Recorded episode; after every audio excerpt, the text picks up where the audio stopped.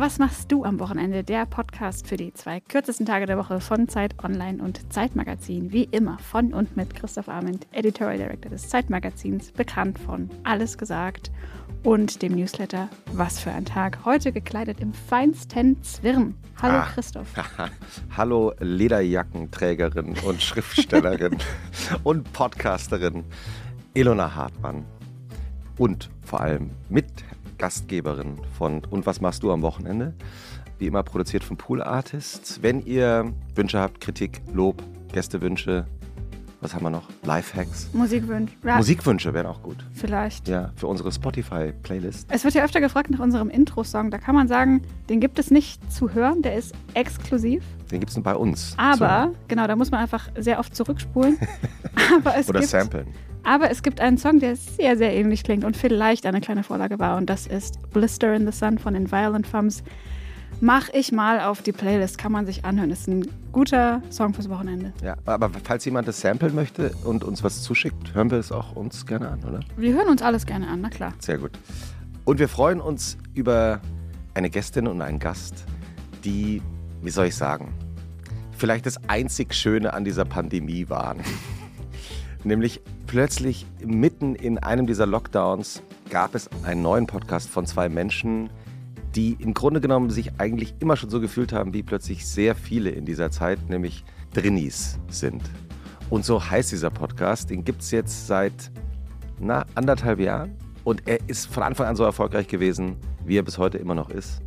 Die beiden machen natürlich noch ganz viele andere Sachen. Sie ist Schriftstellerin, hat einen tollen Debütroman geschrieben, der sehr gefeiert worden ist. Er schreibt genauso viele gute Gags wie sie behauptet von sich selbst, er tritt nie im Fernsehen auf, aber ich habe ihn letzte Woche im Fernsehen gesehen. Vielleicht können wir darüber auch noch reden. Die beiden arbeiten, beiden arbeiten natürlich auch für die Sendung von Jan Böhmermann und sie sind live zugeschaltet aus dem wahrscheinlich bekanntesten Dachboden Deutschlands. Julia Becker und Chris Sommer, herzlich willkommen. Hallo, vielen Hallo. Dank für die Einladung.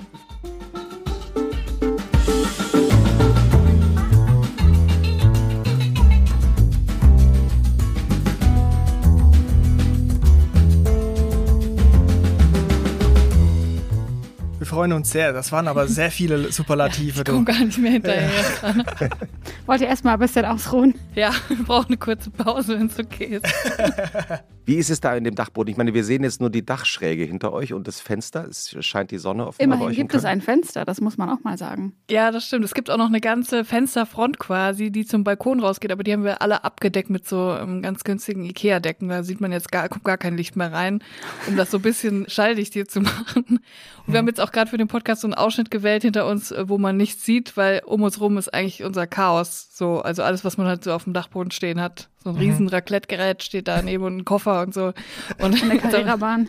ja, zum Beispiel. Und wir haben so einen Ausschnitt gewählt. Für einen Schweizer da muss natürlich ein Raclette-Gerät da stehen, Chris, oder? Ja, das ist so. Das, auf das werde ich gerne reduziert, obwohl es eigentlich äh, Julias Raclette-Gerät ist, um ehrlich zu sein. Ja, das stimmt. Und das Fenster hier, ähm, das hat auch eine prominente Funktion. Das hat auch ganz lange, war das undicht und da hat es auch ganz lange reingeregnet. Das ist unser treuer Begleiter, eine Konstante in, in diesem Podcast, den wir ja machen. Ja. Wie habt ihr das Fenster dann dicht bekommen? Ikea-Decken. Wir haben uns beim Vermieter beschwert und dann ging das dann. Wie jede Folge von Und was machst du am Wochenende beginnt auch diese mit dem Vortrag einer der beiden Schriftstellerinnen hier in dieser Folge, die in ihrer Kladde handschriftlich bei Kerzenschein wahrscheinlich auch auf ihrem Dachboden notiert hat, mhm. wie das Wochenende unserer beiden Gäste wohl aussieht.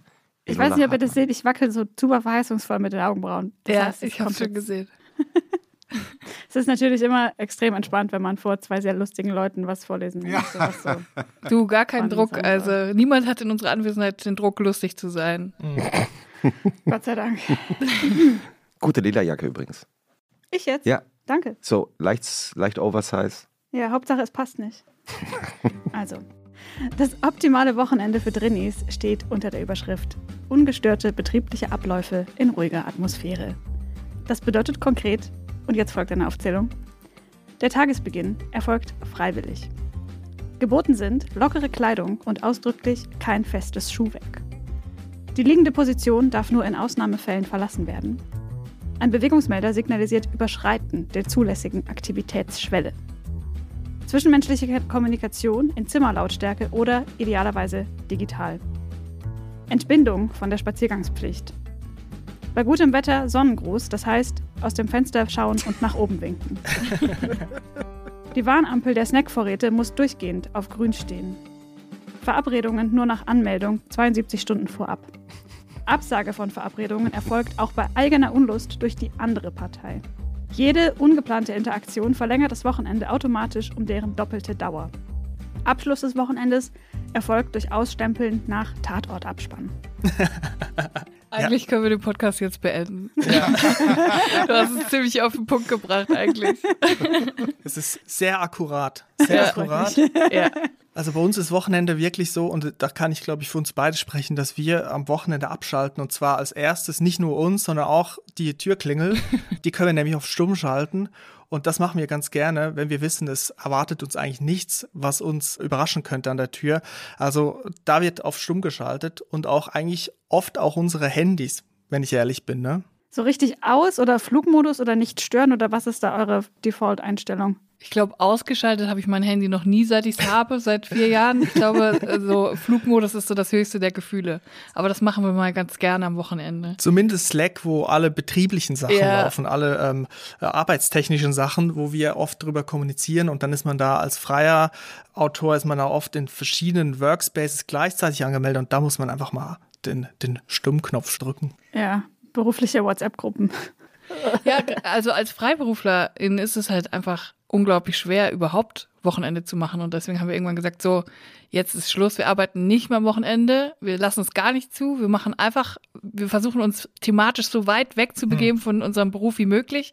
Deswegen tauchen wir auch immer in so ganz spezifische Bubbles ab, damit wir möglichst nicht über Arbeit nachdenken und haben halt dann auch wirklich gesagt, so, es gibt jetzt auch keinen Kontakt zu ArbeitskollegInnen am Wochenende, weil wenn wir es nicht selber sagen, niemand wird uns davor schützen als FreiberuflerInnen so. Also vom Prinzip her könnten wir sieben Tage die Woche durcharbeiten, vom, vom Pensum her, aber irgendwann muss man ja auch mal chillen. Wann beginnt denn euer Wochenende dann? Idealerweise am Freitagnachmittag. Also ja. wenn es gut läuft, dann 15 Uhr Freitagnachmittag. Ja. Also dann stehe ich dem Wochenende entgegen wie so ein Cowboy in der Prärie. Unendliche Weiten, die Türen stehen einem offen, man galoppiert aufs Wochenende zu und man weiß, jetzt ist alles möglich, wie damals, als man noch Kind war, wo man dachte, so, jetzt ist 8 Uhr morgens Samstag, es läuft Kasperle im Theater, zumindest Kasperle im Fernsehen, zumindest in meinem Fall. Und da wusste man, jetzt ist alles möglich. Ne? Und das Gefühl, das versuche ich eigentlich am Freitag zu provozieren, muss ich sagen, aktiv zu provozieren.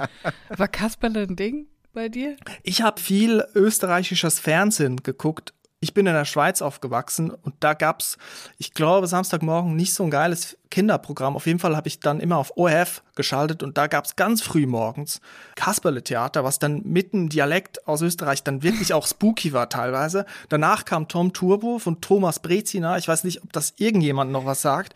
Das ist ein Detektiv. Nein, aber, aber erzähl davon bitte. Das, das ist ein, ein Detektivfahrrad, ähm, das Pfeile schießen konnte und immer auf, auf der Suche nach demselben ich würde sagen, verdächtigen waren, war ein violettes Phantom. Ein Mann in so einem Bodyanzug, in so einem ähm, violetten Anzug mit einem Umhang. Und das Fahrrad hat halt den verfolgt. Das ist eine lustige, amüsante Sache gewesen. Hat das auch gesprochen, das Fahrrad? Ich bin ehrlich, ich weiß es nicht mehr. Ich glaube schon. Ich weiß nur, dass Thomas Breziner, der Kinderbuchautor, den vielleicht einige Leute kennen, der war immer top motiviert. Und das hat mich abgeholt am Samstagmorgen. Das war keine animierte Serie, das war so dann. Nee, das waren echten Menschen und das war ein echtes echte Fahrrad. Fahrräder. Und ich bin auch heute noch fasziniert, wie die das gemacht haben, dass man da nicht jemanden sieht, der da schiebt die ganze Zeit. Weil es ist gefahren von alleine. Es gab wirklich mal so eine Zeit, da hat man nicht animiert, da hat man quasi die echte Sache genommen und dann da so ein bisschen so rum, rumgetrickst irgendwie. Ich habe in der Folge mit Emily Cox erzählt von dem Film Beverly Hills Chihuahua, der komplett gedreht wurde mit echten Hunden. Und die haben halt dann da immer so den Mund quasi nur, das, das Maul beim Sprechen so ein bisschen bewegt. Und das war irgendwie echt mal so in den 90ern, in den 2000ern echt ein, ein großes Thema in der Filmproduktion anscheinend. Julie, hast du auch Kinderfernseherlebnisse? Ach, bei mir war das total unbefriedigend, weil ich durfte immer nur öffentlich-rechtlichen gucken als Kind. Auch ich hatte so richtige Strebereltern. Und am Anfang hatten wir halt auch wirklich nur ARD und ZDF, weil wir so eine olle Flimmerkiste hatten. Und dann konnte ich halt wirklich, das war das höchste der Gefühl, dass man mal Sendung mit der Maus gesehen hat. Das war so das Kindertauglichste. Das war noch bevor es ZDF TV mit Tabaluga und TV und so gab.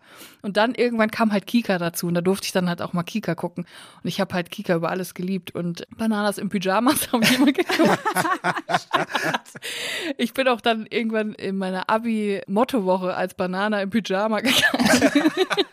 Das ist wirklich doch das perfekte Kostüm. Ja, mit einer Freundin zusammen. Sie war B1 und ich war B2 und wir sind dann so gegangen, weil ich halt, es war halt Helden der Kindheit und Bananas im Pyjamas haben mich sehr geprägt. Die waren eigentlich immer zu Hause im Pyjamas, hat mir gefallen. Im Grunde genommen macht ihr das ja bis heute, oder? Also das Lebensprinzip hat sich einfach durchgezogen.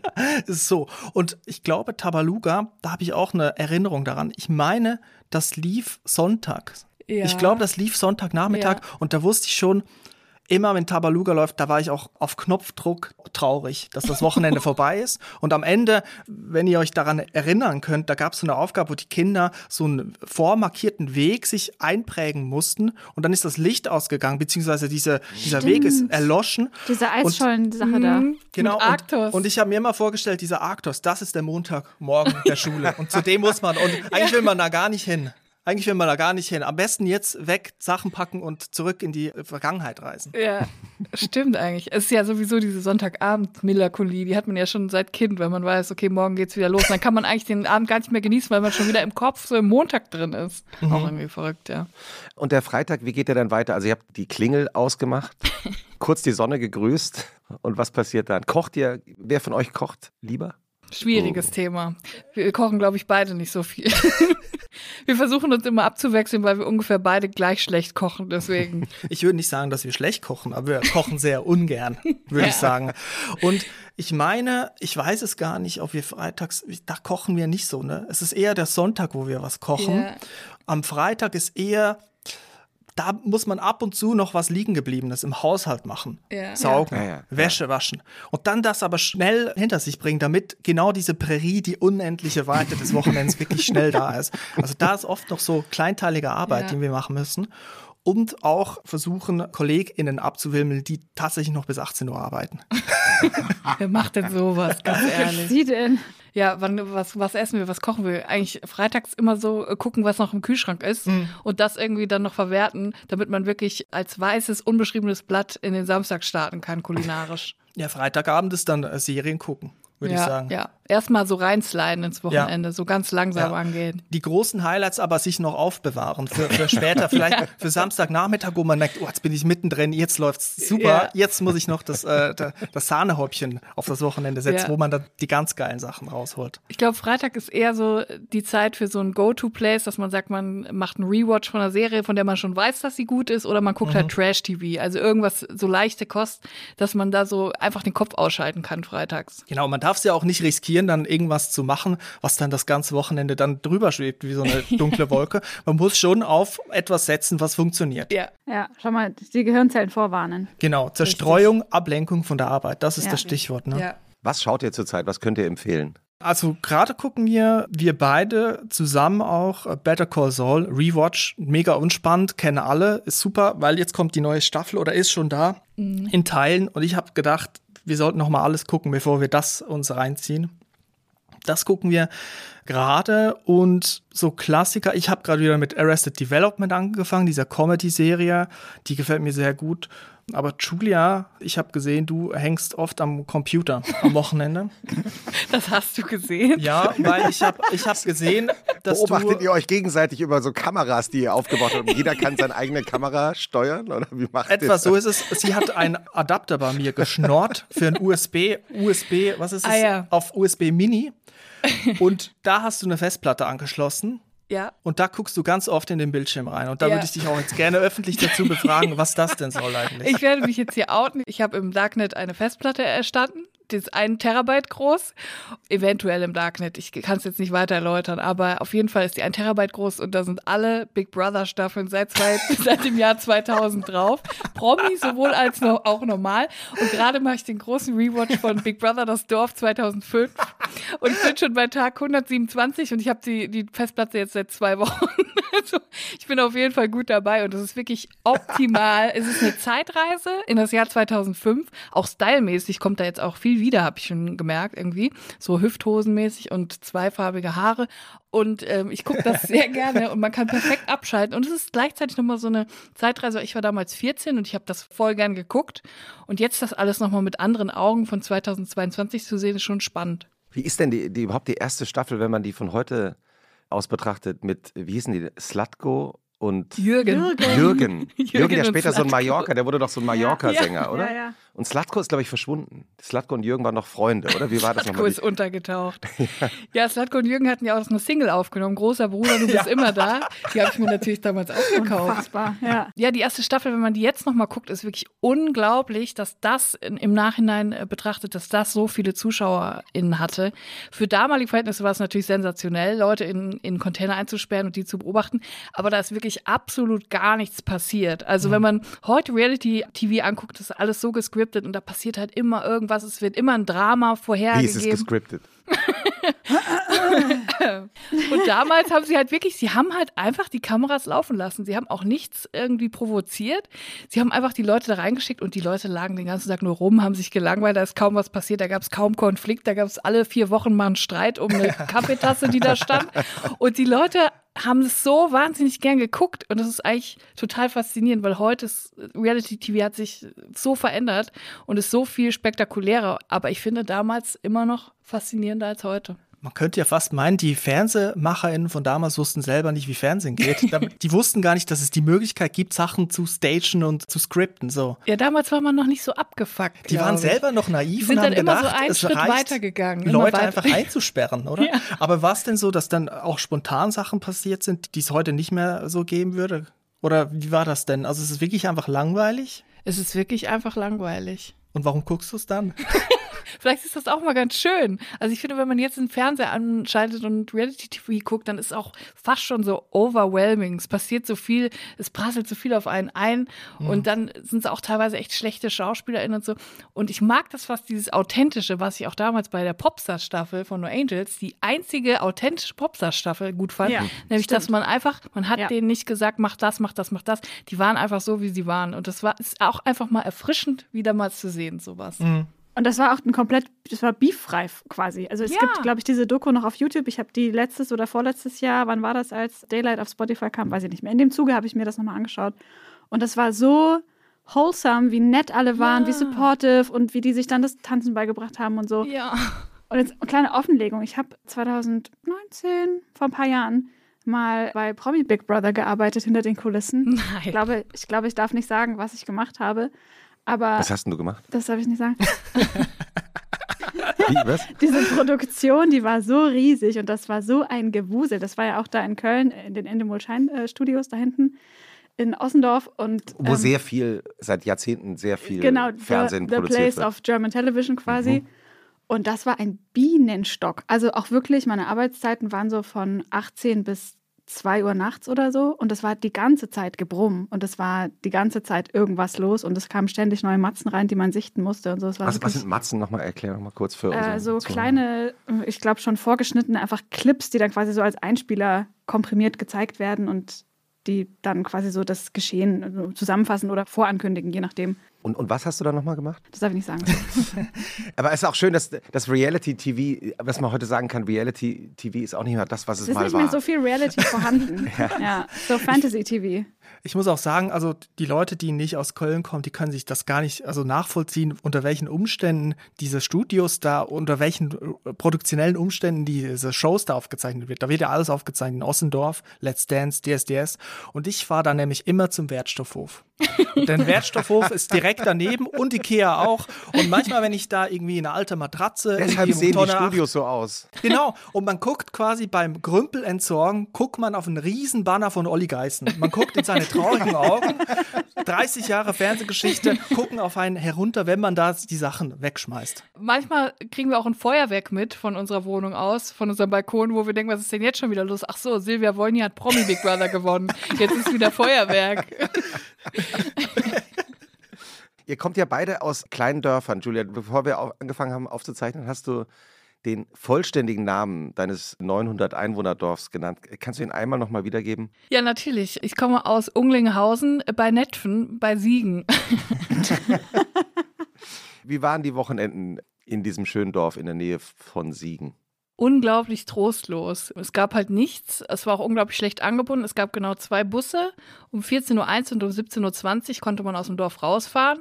Und deswegen habe ich wahrscheinlich auch sehr viel Fernsehen und dann auch Internet konsumiert, weil ich einfach da so ein bisschen aufgeschmissen war. Ich hatte natürlich auch keiner, keins von den coolen Kids, was so einen Roller hatte, wo man dann so eben mal kurz wegfahren konnte. Ich war viel zu Hause und habe sehr viele Serien und Filme geguckt als Teenager. Das weiß ich auf jeden Fall. Und es gab auch kein, es gab kein Geschäft auf dem Dorf, es gab keine Tankstelle, es gab kein Kiosk, es gab keinen einzigen Laden. es gab einfach nur Menschen, die dort wohnten. Und zu was anderem ist man auch nicht in diesen Ort gefahren. Wie heißt dein Dorf, Chris? Ich weiß gar nicht, ob ich das so öffentlich sagen will. Ich komme aus dem Kanton Aargau. Das reicht für die Schweizer schon, um zu wissen, dass das ist der Redneck-Kanton. Und zwar aber die Infrastruktur des Redneck-Kantons Aargau ist sehr gut. Es ist nämlich die größte Autobahn, die da durchführt, von Zürich nach Genf, die A1. Und der Kanton Aargau befindet sich an dieser Autobahn. Und eigentlich kann man sagen, ist jedes Dorf an dieser Autobahn gleich. Es sind die gleichen Schlagzeilen, die Fensterbohrer sind unterwegs, die Leute, die einbrechen und dann schnell über die A1 flüchten so, Angst wird gemacht. Und da hat sich eigentlich meine Kindheit abgespielt. Und im Gegensatz zu Julia war ich schon auch oft draußen. ähm, und ich kann mich erinnern, also ich habe sehr gute Freunde gehabt, die Nachbarskinder. Toll. Bei, bei zwei Jungs und mit denen habe ich immer viel Quatsch gemacht. Und einmal haben wir das Gerücht verbreitet, weil ich über eine Blumenhandlung gewohnt habe, oder ein Blumengeschäft vielmehr. Und die hatten so einen Kompost, wo sie die ganzen alten Blumen wegschmeißen und so, wenn sie nicht verkauft werden, haben wir das Gerücht im Dorf verbreitet unter Kindern, dass dort ein Schatz begraben liegt. Und auf einmal waren Samstagnachmittag sehr viele Kinder da, die da den Komposthaufen, es war wirklich so ein Haufen, umgewühlt haben. Das muss man sich wirklich vorstellen. Es ist wirklich ein großer Haufen gewesen, so bestimmt fünf mal fünf Meter. Das war so ein Happening. So. An solche Sachen konnte ich mich erinnern. Wie genau habt ihr euch eigentlich kennengelernt? Es ist kompliziert, es ist, hat so ein paar Zwischenschritte, aber unterm Strich kann man, glaube ich, sagen, über Twitter. Ja, über eine Freundin, über eine Freundin, die auf Twitter ist. Also Twitter als Tinder. Genau. Und das heißt über Twitter, wie lief das dann? Also die hat euch vorgestellt oder wie lief das? Ja, im Großen und Ganzen war es so. Und dann haben wir uns zum ersten Mal getroffen in der Schweiz und dann sind wir schon mhm. zusammengekommen. Julia hat einen Bargeldkoffer mit rübergenommen und ich habe ihr geholfen, das gut anzulegen. Julia war die Walter Leisler Keep des Internets. Herrlich. Wenn wir jetzt am Freitagabend sind, also ihr habt die Serien geschaut, die noch nicht so gut sind, die okay sind, aber nicht die besten Serien sind. Geht ihr eigentlich früh ins Bett? Das variiert stark, je nachdem, wie wir uns fühlen. Also wenn ich um 19 Uhr müde bin, sage ich um 19 Uhr, ich gehe jetzt ins Bett. Wenn ich um 2 Uhr nachts müde bin, sage ich um 2 Uhr nachts, ich gehe jetzt ins Bett. Ich lasse meinem Körper freien Lauf am Wochenende. Da ist alles erlaubt. Absolutes Lustprinzip. Ja. ja. genau. Und ich muss auch sagen, ich habe den Genuss des früh zu Bette gehens entdeckt für mich. Also bei mir wird auch mal nach der Tagesschau schon Licht, Lichter löschen gemacht und dann auch mal ins Bett gegangen. Aber es variiert tatsächlich sehr stark. Manchmal habe ich dann noch einen komplett anderen Rhythmus. Dann plötzlich bin ich bis 3 Uhr morgens wach Freitagabends und dann kann ich sicher sein, nächste Woche wird komplett unproduktiv, weil mir das wie ein Schatten hinterherhängt, dass ich da Freitagabend so lange wach war. Wie gesagt, das variiert sehr stark, würde ich sagen. Ja, seit zwei Wochen, eigentlich seit ich diese Big Brother Festplatte habe, schlafe ich kaum noch. Ich bin eigentlich immer die ganze, ich gucke dann immer abends noch am Laptop Big Brother und dann gehe ich ins Bett und sage mir so, jetzt musst du schlafen und dann gucke ich einfach auf dem Handy weiter, weil ich die alle schon in meine Cloud gezogen habe, die Folgen. Und dann gucke ich einfach auf dem Handy heimlich im Bett noch weiter und dann auf einmal ist vier Uhr morgens. So, scheiße. Das wäre so eine schöne Schlagzeile. Seit ich die Big Brother Festplatte habe, schlafe ich kaum noch. Man müsste dich eigentlich filmen beim 24 Stunden Big Brothers schauen. Also ihr habt einen gesunden Schlaf. Das heißt, ihr normalerweise könnt ihr, wie, wie viele Stunden schlaft ihr normalerweise? Ich glaube relativ normal. Durchschnittliche Schlafzeit. Ja, ich, was ist denn normal? In der, also ich würde sagen, so sieben bis acht Stunden schlafe ich. Ja, also nicht so Elon Musk-mäßig drei Stunden schlafen, sondern schon so acht Stunden eher. Ja. ja. Und wie beginnt dann euer Samstag? Also ich muss sagen, früher bin ich immer früh aufgestanden als Kind. Da mochte ich das. Und ich habe mir gesagt, wenn ich aufwache, dann ziehe ich jetzt auch durch. Wenn ich um 6 Uhr aufwache, dann stehe ich auf. Jetzt ist es ein bisschen anders, aber ich habe jetzt in letzter Zeit wieder gemerkt, dass ich Ausschlafen gar nicht mehr so mag. Ich habe gemerkt, wenn ich zwei Stunden am Morgen gewinne, die kann ich gut ausspielen. Die kann dir Samstag. keiner nehmen. Die kann mir keiner nehmen. Also wenn ich um sieben aufwache am Samstag, dann sage ich auch mal jetzt auf die Füße mit dir, Chris. dann stehe ich auch auf und gucke dann schon mal etwas, was eigentlich thematisch am Freitagabend angeglichen ist. Auch etwas, was noch nicht ein Highlight ist. Sat 1 Gold zum Beispiel. Zum Beispiel Lenzen und Partner, Sat 1 Gold zwischen 5 und 7 Uhr morgens. Ja. 462 Folgen. Kann ich mir gut vorstellen, am Samstagmorgen zu gucken. Aber du bist eher jemand, der, glaube ich, ausschläft, Julia. Ja, ich bin eine Person, die dreht sich dann nochmal um, wenn sie aufwacht und schläft einfach so lange wie möglich am Wochenende. Ja, der berühmte zweite Schlaf. Das ist auch dein größter ja. Flex. Ja, es ist echt mein Wochenendflex. Ja, ich finde, das, das, das, ist doch der schönste Schlaf von allen. Das ist wirklich der schönste Schlaf, wenn man dann nochmal so sanft einschlummert und dann nochmal so schön zwei Stunden ratzt. Und wie geht's dann weiter?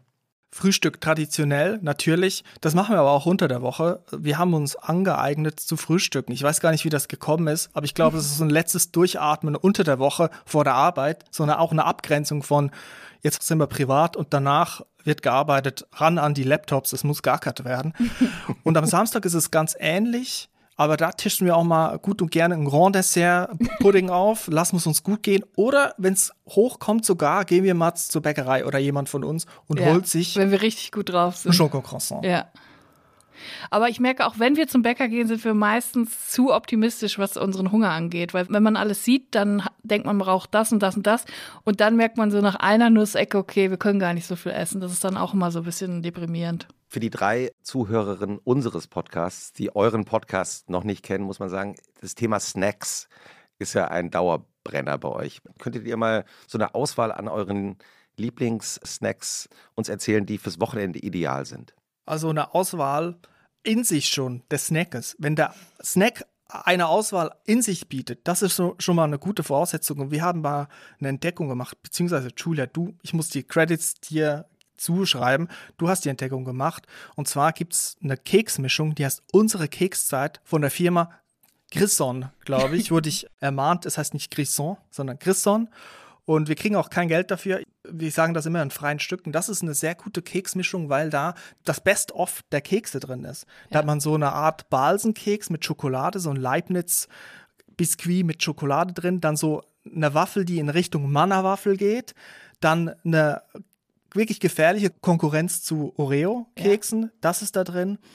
Äh, und das ist wirklich an sich schon eine gute Empfehlung, weil der in sich schon eine große eine Bandbreite. Gute Selektion, ja. Genau. Bietet. Ist eigentlich das Beste aus der Kekswelt vereint in einer Packung. Und normalerweise muss man sagen, stehen wir Keksmixen sehr kritisch gegenüber, weil es ist immer sehr altbacken, so alte, olle Waffeln, so tantig, tantige Snacks sind das. Mhm. Aber als wir den gefunden haben, den äh, Mix, waren wir wirklich komplett überzeugt. Und ich habe auch gesehen, dass bei Google nach unserer Folge, wo wir das vorgestellt haben, die Suche äh, nach unserer Kekszeit dermaßen hochgegangen ist. Also ich weiß nicht, was die jetzt für Umsätze machen. Seitdem ist bei uns immer im Rewe unsere Kekszeit ausverkauft. Mhm. Wir sägen uns in unseren eigenen Ast die ganze Zeit. Der Höhepunkt für mich war aber eigentlich, als jemand mal ein Tinder-Profil zugeschickt hat, wo die Person als zweiten Slide oder so ein Bild von dieser Kekspackung hochgestellt hat, als Erkennungsmerkmal eines Drinnis. Also die haben gesagt quasi, das ist der Drini-Snack schlechthin und ich stelle das hoch, damit die Leute wissen, wie ich quasi zwischenmenschlich ticke. Das war für mich der Höhepunkt und eigentlich beschämt, dass wir da keinen einzigen Cent für bekommen, muss ich auch mal sagen. Aber das ist ein das guter muss Snack. Man wirklich sagen, ja. Aber auch da darf das Glas Milch dazu nicht fehlen, weil ich sag's jetzt, wie es ist, Kekse sind trocken und da muss auch entgegengewirkt werden. Könnt ihr, weil du es kurz angesprochen hast gerade, nochmal kurz erklären, wie sind eigentlich Drinnis? Naja, Drinnis sind das Gegenteil von extrovertierten Menschen. Leute, die gerne innerlich, aber auch physisch drin bleiben.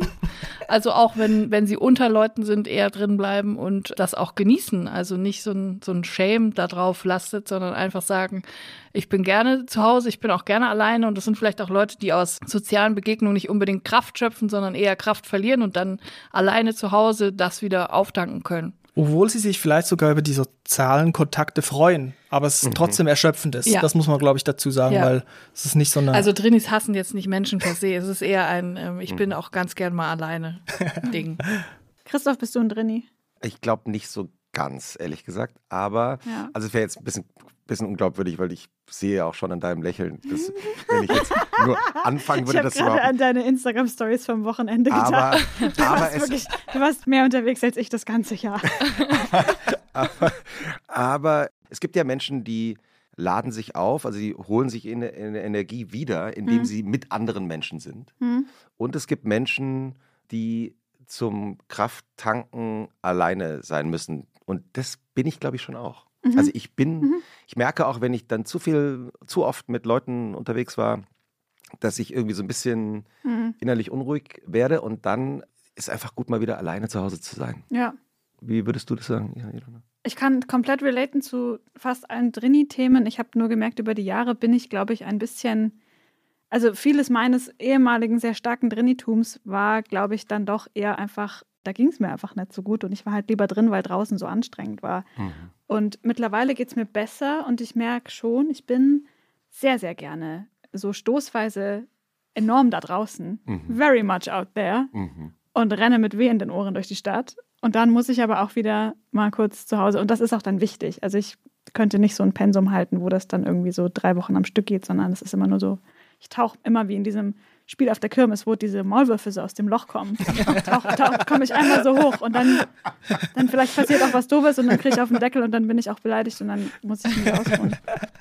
Es ist ja auch eine temporäre Sache, ne? Also es kann sich verändern und manchmal ist man so, manchmal ist man so. Wir kriegen auch oft Zuschriften von Leuten, die zum Beispiel in der Firma, wo sie arbeiten, eine Führungsrolle haben, wo sie sehr viel kommunizieren, sehr viel Verantwortung übernehmen, sehr viel telefonieren, sehr viel Nachrichten schreiben. Aber sobald am Samstagnachmittag der Paketbote klingelt, dann schmeißt sie sich auf den Boden und wollen die Tür nicht öffnen, weil sie das gar nicht können und überfordert sind. Oder der ja. Brötchentheke in der Bäckerei zum Beispiel. Also es gibt da auch verschiedene Facetten. Und manchmal gelingt es mir, das auch einfacher zu überwinden im Beruf, zum Beispiel zu sagen, ja gut, ich rufe jetzt halt einfach, jetzt muss ich halt heute fünf verschiedene Leute anrufen und mit denen diskutieren diskutieren über eine Sache. Aber am Wochenende dann gucke ich dann doch lieber irgendwie gut bei Deutschland oder so und verkrümel mich. Ich habe auch das Gefühl, es ist, also vielleicht könnt ihr dazu auch relaten, in unserer Profession, also so die schreibende, die Geschichten erzählende Zunft, es ist schon auch ein Stück weit gar nicht so verkehrt, wenn man ein bisschen schratig und komisch bleibt. Und das funktioniert halt am besten, wenn man drin ist und allein ist, weil andere Leute gleichen einen ja irgendwie so ein bisschen aus. Also mir geht es immer so, sobald ich draußen bin, dann passe ich mich so ein bisschen an und werde auch so ein bisschen normaler. Aber ich finde es schon auch ein Berufs- eine Säule des Berufsseins, dass man einfach immer ein absoluter Volltrottel bleibt, während man halt seine Sache macht. ja. ja. kann ich unterschreiben. Auch einfach, um die beobachtende Position einzunehmen. Genau. Also manchmal ja. habe ich Abende, wo ich komplett irgendwie Tisch dominiere gefühlt und danach denke ja. ich mir auch so, was war denn da jetzt wieder los und so. da weiß man auch nichts mehr dann danach. Genau, man hat nichts mitbekommen, außer seine scheiß eigenen Geschichten, die man schon zum fünften Mal erzählt hat. Und da denke ich mir so, gut, hättest du jetzt auch einfach mal ein bisschen die Klappe halten können, wäre vielleicht interessanter gewesen. Ja, ja, das kenne ich auch mal weil man von sich selber dann gelangweilt ist, weil man denkt, das haben wir schon dreimal erzählt jetzt die Geschichte. Neunmal. Ich habe es am Anfang schon mal kurz angedeutet. Ihr nennt euch selber Drinis, euer Podcast heißt so, ihr habt das jetzt so beschrieben, wie ihr lebt, aber gleichzeitig seid ihr ja beide auch in der Öffentlichkeit. Also ihr tretet zum Beispiel im öffentlichsten oder sichtbarsten Medium überhaupt auf, also immer noch sichtbarsten Medium, nämlich im sogenannten Fernsehen. Wie passt das zusammen? Auch eine Frage, die wir oft gestellt bekommen. Und ich muss wirklich sagen, ich habe viel weniger Probleme damit, vor einer Kamera zu stehen, eine Rolle zu spielen oder auf einer Bühne zu stehen, mein Buch vorzulesen, als Smalltalk mit einer mir fremden Person zu machen, wo ich nicht mhm. weiß, was kommt auf mich zu. Es ist immer so die Frage, wie kann ich mich auf etwas vorbereiten? Und wenn ich mein Buch habe, aus dem ich vorlese, dann habe ich etwas, da kann ich mich dran festklammern, da weiß ich, was ich davon vorlesen muss, was gut ankommt, was nicht und ich habe eine Sicherheit und ich glaube, diese Sicherheit ist sowas, was wir einfach auch brauchen und von daher, ich habe auch einen großen Rampensau-Anteil in mir, so Sachen, die einfach Sachen machen will, mhm. kreieren will und so. Aber ich glaube, es sind immer diese unvorbereiteten Sachen, die mir große Angst machen, wo ich ähm, dann lieber sage, nee, dann mache ich lieber einen ganzen Tag einen Dreh, wo ich im Mittelpunkt stehe, als jetzt hier beim Arzt anzurufen. Das ist irgendwie, es ist ein ganz komisches Ungleichgewicht, aber es, es ist einfach so. Chris, ich habe gespürt, dass du was sagen willst. Ja, es geht um dieses Ausgeliefertsein ein bisschen, ne? in Situationen, die man nicht kontrollieren kann. Und auch wenn man jetzt gerade vor der Kamera ist, wenn ich im Comedy-Kontext, sag ich mal, und da völlig klar ist, man macht sich jetzt, man macht jetzt ein Trottel, man spielt einen Trottel, man macht irgendwie Witze und man kann auch trottelig sein, dann ist das weniger schlimm, als wenn ich irgendwie bei der Schokocroissant-Bestellung mich selber zum Trottel mache und die ganze Schlange denkt hinter dir, was, was ist denn da los? Ich warte hier schon die ganze Zeit, jetzt macht er sich zum Trottel da vorne. Also das ist das Gefühl, glaube ich, was ja. wir haben. Ja, wenn man unfreiwillig lustig ist, das mhm. ist nicht so schön. Glaubt ihr eigentlich, Und das ist also eine Frage, weil ich mir selber manchmal so darüber nachgedacht habe, dass das auch eine Generationsgeschichte ist.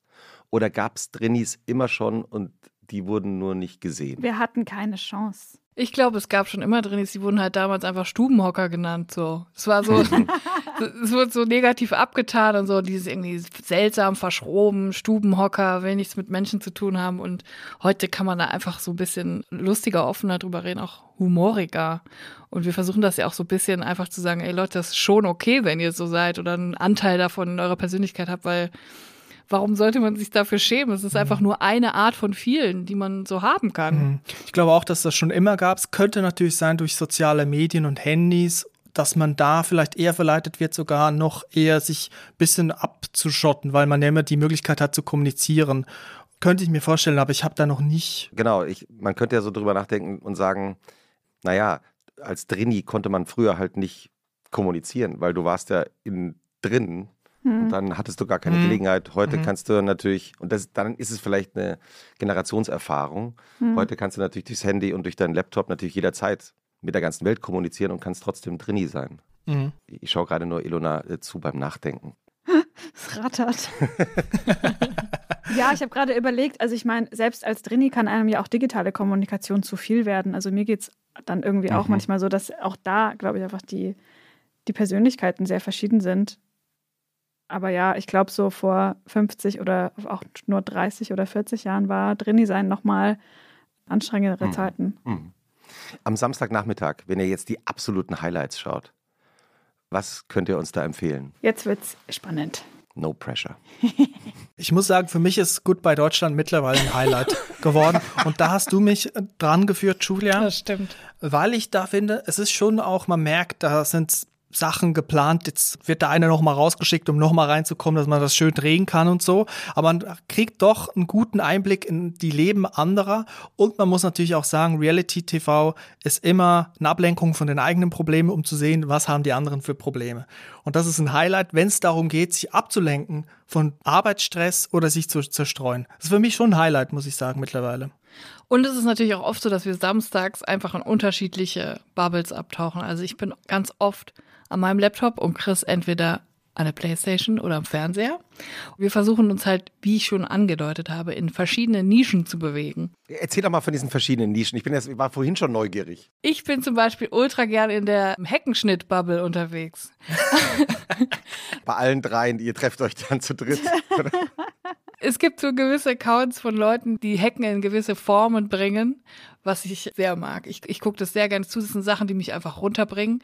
Das ist genau wie die Restaurationsbubble auf YouTube. Gibt es auch sehr coole Sachen, wo man so vorher-nachher Sachen sieht von alten Schuhen oder altem Werkzeug oder so. Das sind halt so Sachen so, ich, ich merke auch, dass ich immer mehr so zu Handwerkssachen so eine, so eine Verbindung kriege, weil irgendwie, ich glaube, das fehlt mir einfach so in meinem Job, weil ich halt die ganze Zeit immer nur denke, schreibe, denke, mhm. schreibe, denke, schreibe und dann gucke ich mir Leute an, die richtig geile Sachen mit ihren eigenen Händen machen und denke so, boah, krass, die können ja was und ich, ich kann irgendwie nicht mal einen Nagel in die Wand hauen und ich bin immer voll begeistert davon und das fasziniert mich irgendwie. Ja, ich bin viel beim Heckenschnitt und in der Restaurationsbubble unterwegs. Ich habe jetzt einen guten Workaround gefunden für mich. Ich habe jetzt ein neues Spiel für die Playstation, das ist der Rasenmäher-Simulator. Also ich kann handwerklich mich betätigen, aber drin.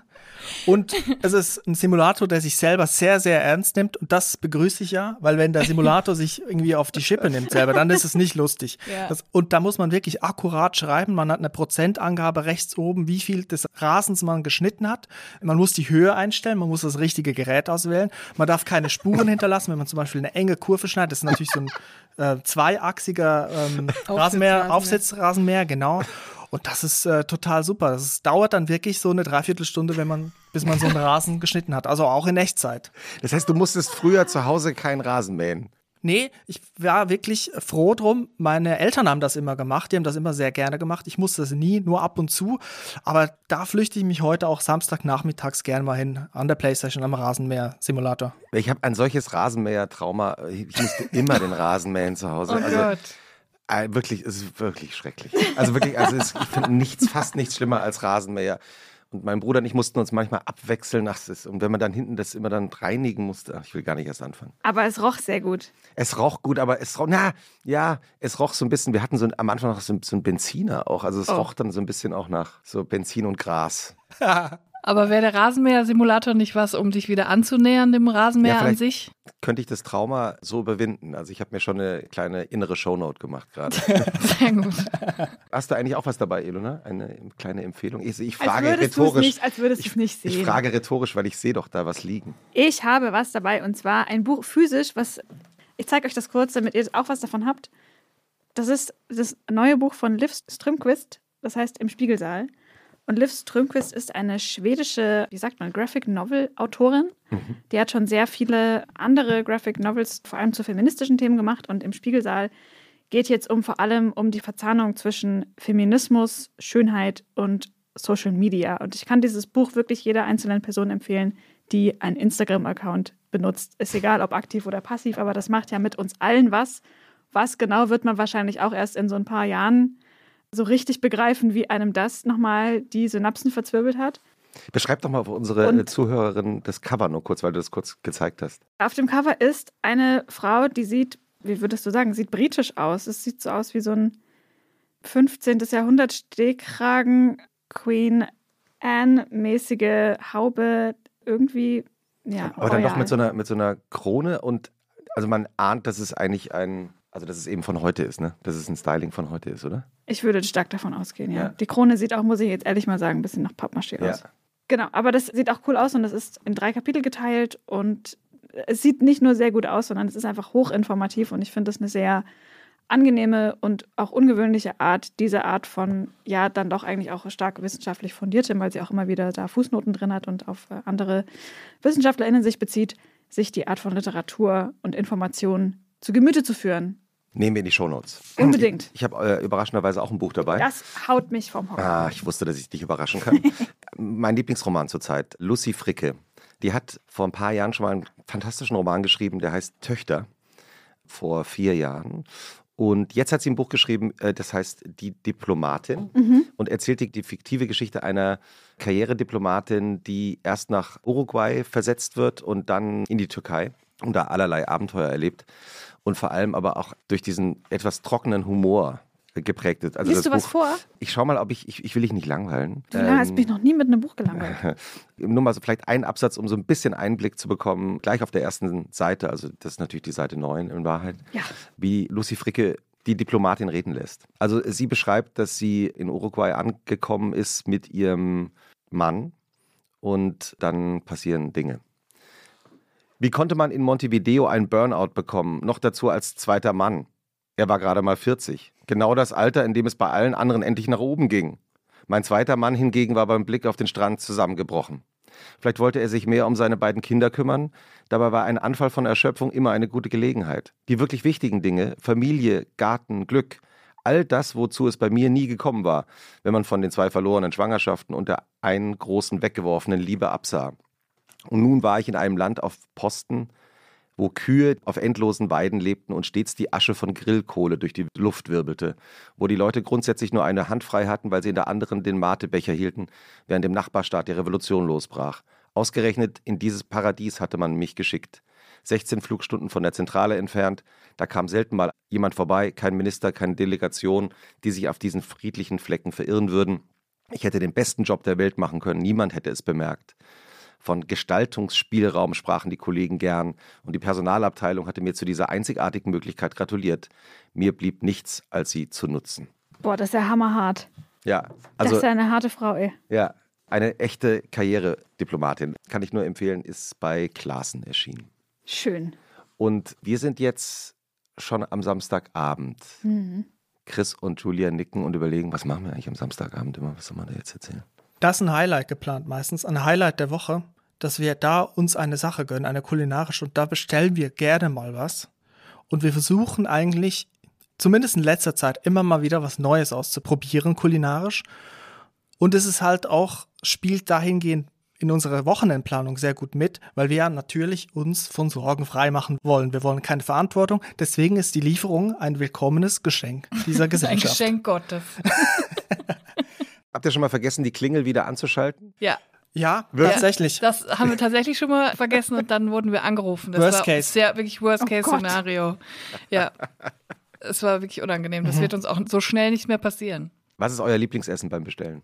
Oh, ganz schwierig. Lieblingsessen Ich würde sagen, die Pizza wird am meisten bestellt. Ist vielleicht eher nicht das Lieblingsessen, sondern ein Kompromiss am Ende. Mhm. Vielleicht sogar, ne? Die Pizza ist die Leinwand, die kulinarische Leinwand, die man bespielen kann. Gerne bestellt wird auf jeden Fall Burrito bei uns. Ja. Das ist immer eine gute Wahl. Und Der Samstagsburrito. Zuletzt haben wir bei einem russisch-ukrainischen Restaurant bestellt. Und da gab es auch sehr leckere Sachen, die ich noch nicht kannte. Blini hieß die eine Sache, das waren Pfannkuchen, ja, ja, gerollte ja. Pfannkuchen mit mhm. verschiedenen Füllungen. Kann man da Hackfleisch oder auch Käse, vegetarisch, gibt es alles ja. Mögliche. Das war sehr lecker, ja. Und äh, russisch, ukrainisch, wie kommst du darauf, dass es beides ist? Nennen die sich beide so, selbst gerade so oder, oder wie ist das? Ja, also eigentlich heißt es St. Petersburg, das Restaurant, aber also sie sagen von sich, dass es russische und ukrainische Spezialitäten. Es gibt zum Beispiel auch das Kiewer Kotelett, heißt es, glaube mhm. ich. Das ist auch so eine Spezialität. Der Chef ist, glaube ich, halb Russe, halb Ukrainer. Und haben wir gedacht, ja komm, wenn ich jetzt war, dann direkt mal bestellt und es ja. war wirklich vorzüglich. Ich habe deshalb auch nachgefragt, weil man jetzt immer wieder von Geschichten liest und hört von Restaurants, Gastronomen, die eben, also hier in Deutschland leben und eben Russen sind oder Ukrainer mhm. sind und die aber sozusagen wirklich Probleme haben, weil die Leute anfangen, äh, da nicht mehr hinzugehen oder sie sogar noch zu beschimpfen. Ihr habt es ja schon angedeutet, euer Sonntag. Ihr seid, habe ich es richtig verstanden, nicht so richtige Sonntag-Fans oder zumindest Julia nicht, ne? Nee. Ich auch nicht. Ich hatte damit zu kämpfen mit dem Konzept Sonntag und ich überlege mir echt, ob ich einfach Montagmorgen auch noch frei mache, damit ich weiß, es ist nicht direkt Montag 8 Uhr geht's wieder los. Aber das ist eine schwierige Stimmung, oder, Julia? Ja, und ich finde vor allem verrückt, dass selbst wenn man Urlaub hat und montags gar nicht arbeitet, hat man trotzdem sonntags dieses Gefühl, weil es so ja. ist, man hat es so ja. verinnerlicht und sonntags ist immer direkt so, oh nee, man fühlt sich direkt irgendwie so ein bisschen niedergeschlagen und irgendwie, es läuft auch nichts mehr, kein Mensch ist draußen, die Leute bereiten sich alle schon wieder auf ihre Arbeitswoche vor und es ist irgendwie so, mhm. uh. Zum Beispiel mag ich auch gar nicht Tatort gucken aus diesem Grund. Dieses Sonntagsritual, das erinnert mich nur noch mehr daran, dass Sonntag ist. Das könnte ich jetzt gar nicht machen. Das ginge gar nicht. Also eigentlich ist der Sonntag, versuche ich dem Samstag nachzuempfinden. Wie stehst du denn als Schweizer zum Tatort? Ich habe da wenig Beziehung zu. Neutral. Genau, neutral, aber natürlich immer auf ihrer Seite. Und äh, also, es ist, es ist, glaube ich, schwierig, in der Schweiz, weil es gab, ich glaube, es gibt mittlerweile einen neuen Tatort aus der Schweiz, es gab aber ganz lange einen, glaube ich, aus Luzern und der wurde auf Schweizerdeutsch gedreht und dann auf Hochdeutsch synchronisiert. Oh Gott, ja. Und das haben natürlich dann die Leute in Österreich und der Schweiz gesehen und das war schrecklich für die Leute, weil sie nicht verstanden haben, dass, warum ist das synchronisiert und es war irgendwie auch, die Schweizer, denen ist sowieso alles peinlich und da kann man auch zu gar nichts stehen und das ist eine schwierige Beziehung, würde ich sagen, Schweiz und Tatort. Ich weiß aber nicht, wie es aktuell ist. Ich glaube, es gibt einen neuen, ich meine aus Zürich. Ja. Ich bin mir nicht sicher. Ich habe das noch nie gesehen, ehrlicherweise. Was schaut ihr am Sonntagabend? Also ich zock halt voll gern sonntags. Ich bin sonntags bin ich schon so in, in Sims-Mode. Ich spiele sehr ja. viel Sims 4. Mhm.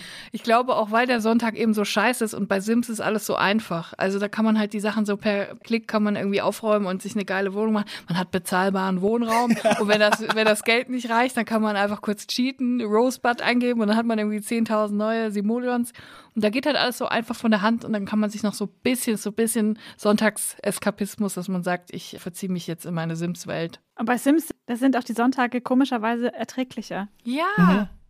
man kann alles machen. Ich gehe mal angeln und so. Keine Arbeit, einfach schön in Whirlpool und dann. Herrlich. Es gibt ja auch Leute, die spielen bei Sims sich selber. Habe ich mir sagen ja. lassen. Das mache ich gar nicht. Nee ich bin eher eine Person, die dann berühmte Figuren nachbaut. Ich bin zwar nicht so tief drin wie Julia, ne? also du bist die Sims-Profi hier quasi an unserem Tisch, aber ich mache dann gerne mal, ich habe mal Conny Reimann, habe ich mal gemacht. Oder, ja, stimmt, oder das war Tony, am Anfang der Pandemie. Tony Soprano, genau, habe ich gemacht. Das ist dann gar nicht so einfach, das nachzubauen und das lockt dann auch. Das ist direkt wieder dieser Ehrgeiz da genau, dann. Genau. Als Sonntagabend in der Pandemie, also das alles losging vor zwei Jahren, habe ich sehr gerne Red Dead Redemption 2 gespielt.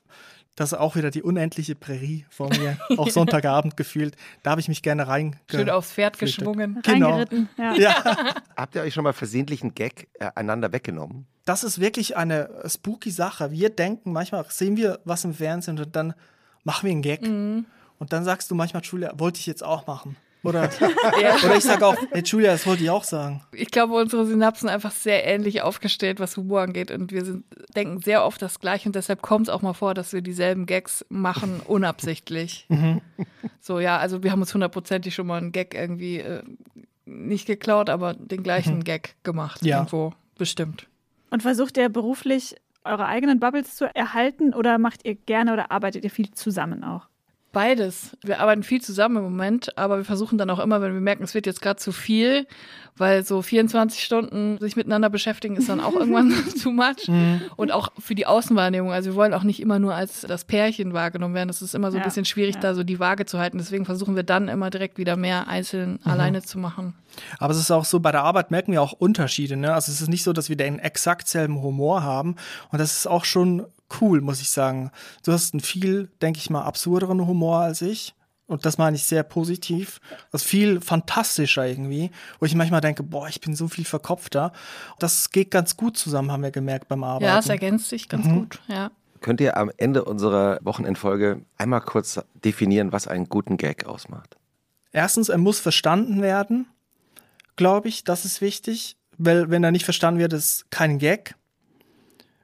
Und er sollte neu sein. Wenn er sehr gut ist, etwas, was noch nicht in der Form geschehen ist. Also äh, ein Gag, der in der Form noch nicht erschienen ist. Mhm. Und er sollte jemanden zum Lachen bringen. Mindestens ja. eine Person. Ja. Das wäre gut, ja. Also verstehen, lachen und wenn es ganz gut ist, dann auch etwas irgendwie einen neuen Aspekt. Das ist dann das ist der alles. Anspruch, aber den erfüllt man auch wirklich nicht immer. Also. Ja. Wollen wir unsere Schlussfrage eigentlich noch stellen, Ilona? Frage ich mich. Ja, für die Statistik, das wäre mir wichtig, dass ja. wir da wieder ein bisschen ein Gleichgewicht reinkriegen. Was findet ihr schlimmer? Sonntagnachmittag oder Montag früh? Sonntagnachmittag. Ja, ich auch. Das ist auch objektiv die richtige Antwort einfach. ich glaube, ich bin fast froh, wenn Montagmorgen ist, weil ich dann endlich anfangen kann, die ganzen Sachen abzuarbeiten, die mir den ganzen Sonntag schon im Kopf rumschwirren. Mhm. Ja. Manchmal muss ich mich wirklich davon ja. abhalten, nicht schon sonntags anzufangen mit mhm. den Sachen, weil ich die die ganze Zeit im Kopf habe. Und dann Montag kann ich endlich loslegen und dann merke ich, ach, war ja gar nicht so schlimm. So ist ja. jetzt alles machbar. Aber sonntags ist wirklich Alarmstufe rot bei mir im Kopf. Mhm. Chris nickt. Ja, ja, finde ich genauso. Also es ist wirklich so die Unwetterwarnung am Sonntag, wo man denkt, es wird das schlimmste Unwetter seit Jahren und am Montag merkt man, ach so, ist gar nicht so schlimm, also wenn man mal angefangen hat. Ja. Ja, ja. In diesem Sinne vielen Dank und ein schönes Wochenende. Danke Schön euch auch. Vielen, vielen Dank. Dank. Liebe Grüße. Tschüss. Tschüss. Tschüss.